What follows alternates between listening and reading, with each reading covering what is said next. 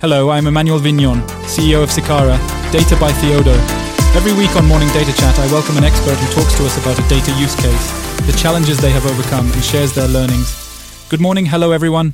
Today we welcome Sebastian Rozanes. Hello, Sebastian. Hello, Emmanuel. Sebastian, it's a pleasure to have you here today. You are currently the Global Chief Data and AMP Analytics Officer at Carrefour. Your mission is to drive the strategy and deployment of the AI data roadmap on a global scale within the Carrefour Group. So, Carrefour, as everyone knows, is a French group in the retail sector. One particularity Carrefour has the largest data lake in Europe. And so, I imagine that your data challenges must be absolutely numerous. Can you tell us about that, Sebastian? Yes, absolutely. It's the largest retail data lake in Europe with 10 billion transactions. It's all of our transactions that we collect at all our points of sale for each of our customers. In fact, for a global retailer like Carrefour, having deep and broad data is absolutely essential to perform. It's a source of improvement for our internal performance, our sales, our supply chain, our negotiations, and the shelving of our products. But obviously, it's also a source of profitability for us since we monetize this data externally. We've even created a business called Carrefour Links where we monetize our data with suppliers. Are you the first on the market to have monetized this data? We are the leaders in Europe in this sector. There are other players, notably American ones. The American market is still much more mature than the European market in all these concepts of data monetization, what we call retail media, which is basically the monetization of advertising spaces on websites. With Carrefour Links, we took a first step in 2021 by setting up this monetization business. Then, a few weeks ago in 2023, we announced the creation of a joint venture with Publicis called Unlimitail, which aims to go even beyond Carrefour's data, to assemble Carrefour's data with other types of industry data and partner with other co-distributors to best leverage our data. This data, do you sell it to brands that currently distribute within Carrefour stores? Or do you give it away for free to these people? Do you use it internally? How does it work? In fact, the data we have internally and externally are the same.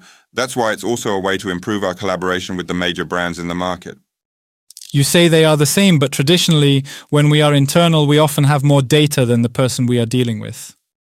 The idea is to foster collaboration. Of course, there is a whole part of the data that is internally focused and does not interest our external partners, especially major brands like Procter and Amp Gamble, L'Oreal or Wendell's.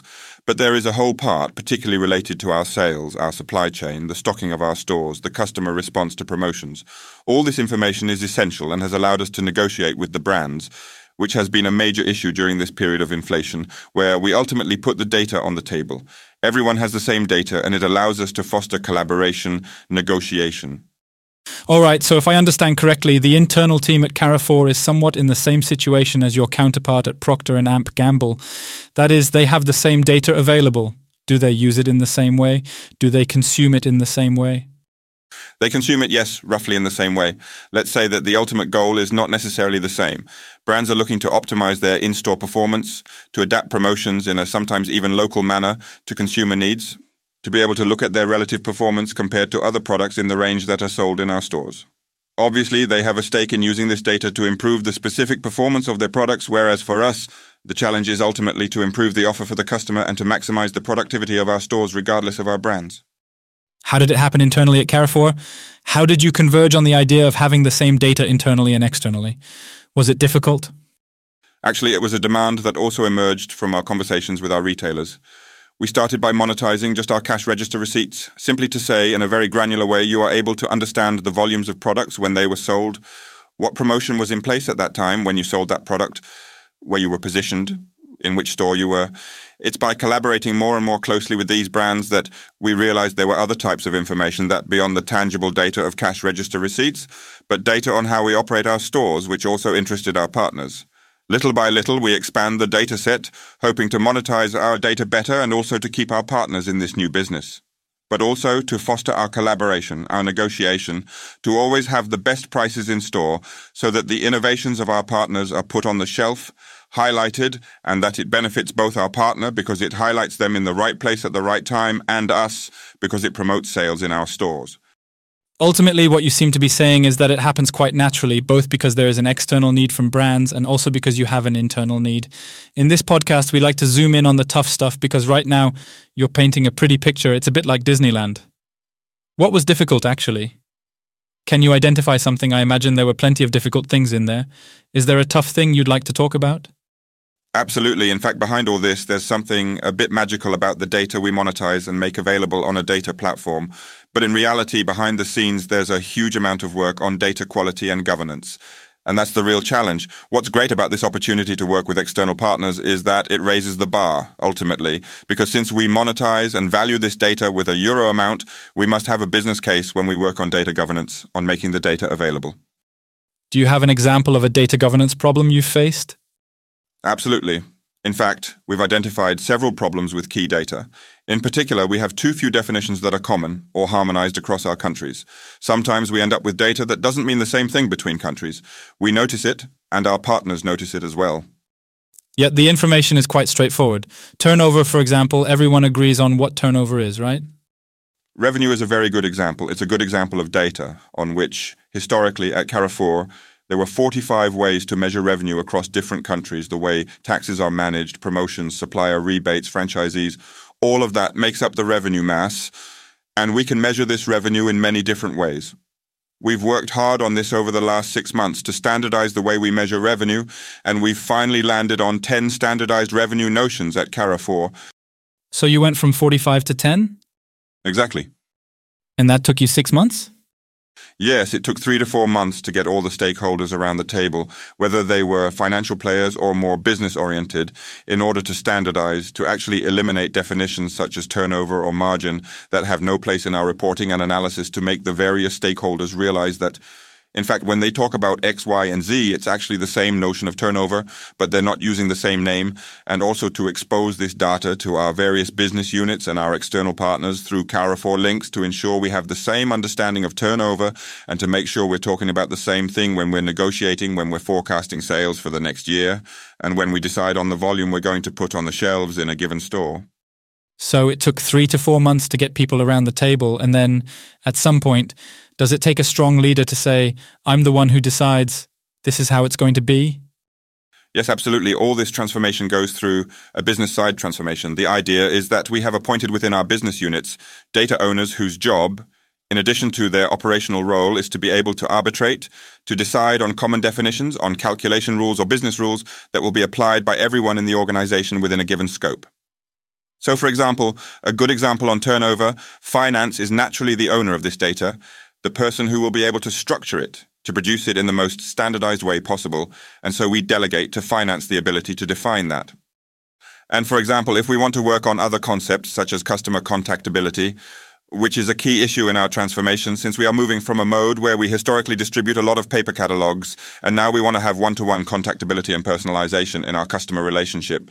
Who better than marketing to define in a standardized way the metrics for managing the contactability of our customers to know whether a customer is contactable or not? Is a customer active or inactive? And each business unit, as a producer of data, takes on the responsibility of data owner for the company. And the idea behind it is to be able to trust your colleagues in the different data domains to be able to cross-reference data, because ultimately, to create value from data, you need to cross-reference data from different worlds, customer data crossed with turnover data, and that's where we start to derive interesting insights.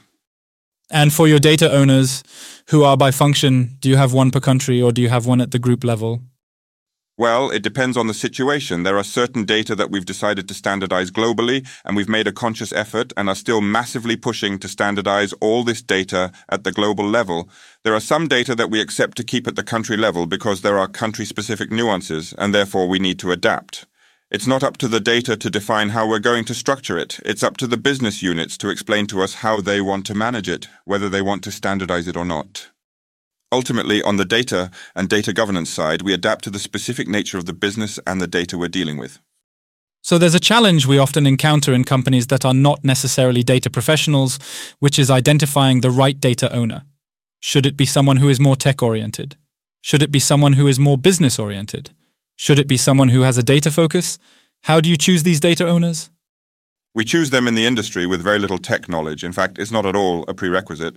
Obviously, it can help in the dialogue with the teams, but it's absolutely not a prerequisite. It's primarily someone who has the industry legitimacy to be able to make these decisions. So for us, concretely, these are generally managers or even for complex decisions, members of the executive committee in one of our countries or at the global level who are capable of making choices and who dedicate a defined time per week to this role, in addition to their regular job, which is to contribute to the well-being of the company with this data that I manage and oversee on behalf of the company.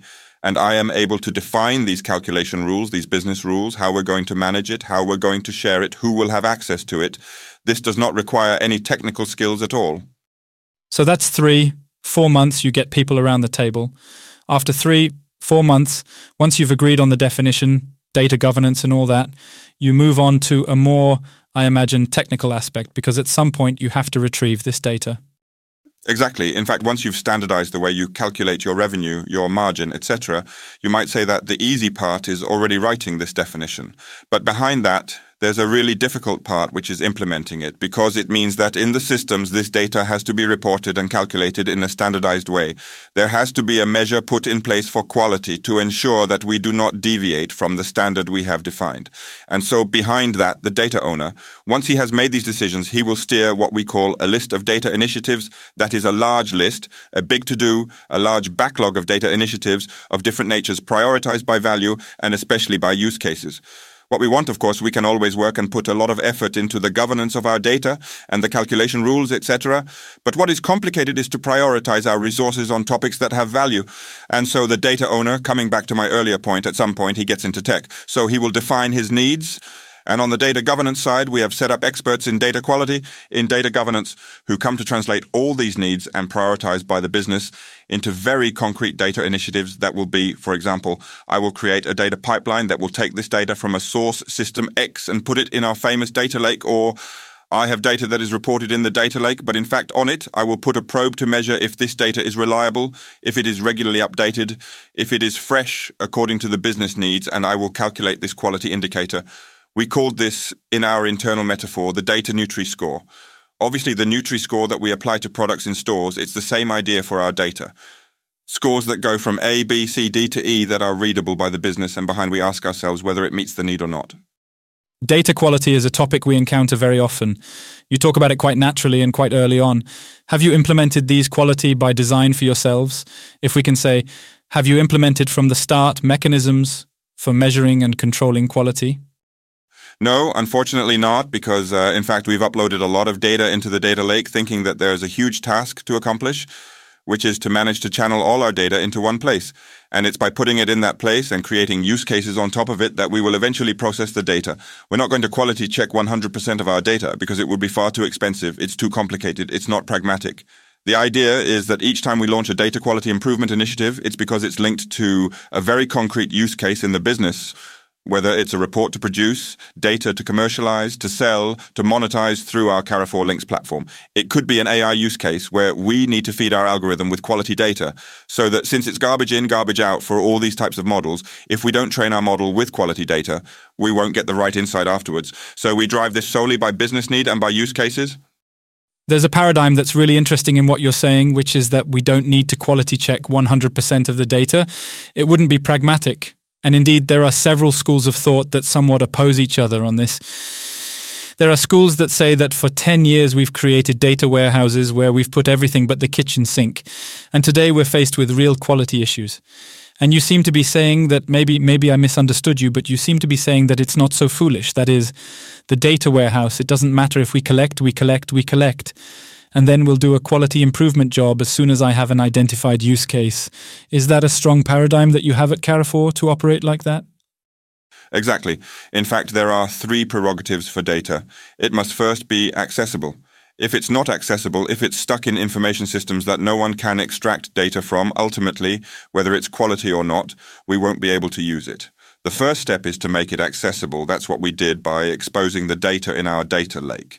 Then it's about making it understandable. That's what we do with our work on data governance that we call the data supermarket, where we put business terms on our data.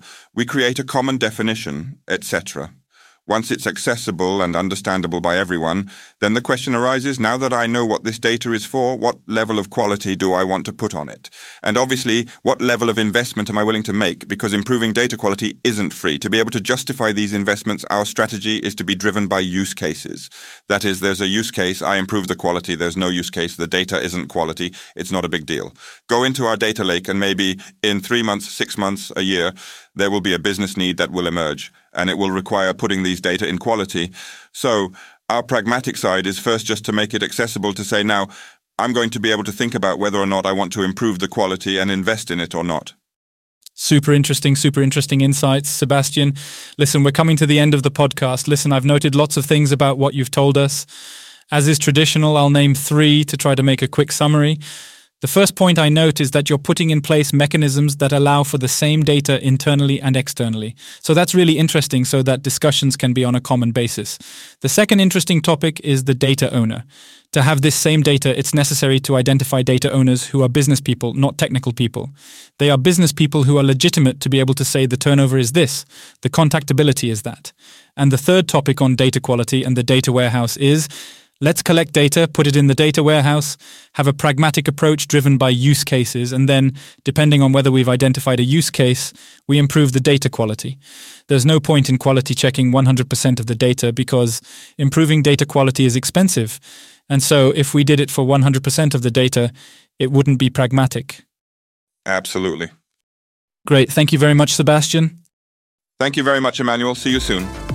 You have just listened to Morning Data Chat the podcast that accompanies you in a better and more efficient use of your data.